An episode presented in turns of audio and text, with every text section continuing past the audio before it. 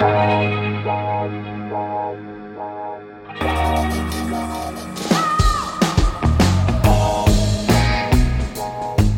à lire, un podcast de Bernard Poirette. Ça commence comme ça. Une jeune femme nue tombe dans le vide, elle est presque morte, mais pas tout à fait. Un homme s'approche et lui parle à l'oreille, elle murmure quelques mots, il ôte son pantalon et lui fait l'amour rapidement. Maintenant la femme est morte, l'homme se reboutonne et quitte la pièce.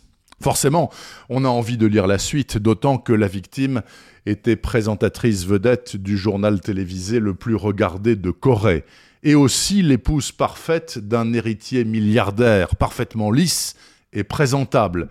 Que faisait-elle donc chez le célèbre peintre Seo In-ha Posait-elle nue pour lui, en cachette, bien sûr? Et pourquoi a-t-elle fait une chute fatale de la mezzanine? Et où est le peintre d'abord? Il est à la pêche. Vraiment, c'est là que les policiers l'interpellent pour la mener devant la procureure Jiu He, chargée d'éclaircir cette affaire qui rend hystérique la presse et les millions de fans de la journaliste disparue. A priori, ça semble très simple. Volontairement ou pas, la jeune femme s'est rendue dans l'atelier de l'artiste. Il l'a violée et tuée pour une raison qui reste à établir. Fin du suspense. Certainement pas.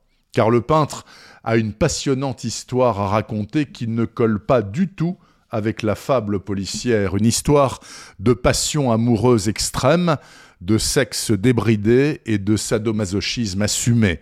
Quelle histoire, mes amis, scabreuse, certes, mais passionnante, car très révélatrice du fonctionnement d'une société coréenne pudibonde et ultra normée, passée maîtresse dans l'art de camoufler les passions et les vices. Les deux amants ont-ils choisi de repousser toutes les limites au risque de leur vie?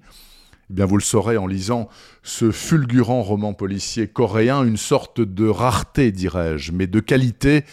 Ça s'appelle Point de fuite. Une femme l'a écrit. Elle s'appelle Kim Hee-jae. Et qu'elle me pardonne si j'écorche son nom.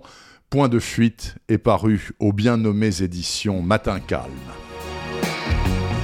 Retrouvez le podcast C'est à lire avec Bernard Poirette sur toutes les plateformes de téléchargement. Et rendez-vous sur le site bernardpoirette.fr pour vous abonner à la newsletter et être informé dès qu'un nouvel épisode est publié. Suivez toute l'actualité du podcast C'est à lire sur les pages Facebook et Twitter de Bernard Poirette.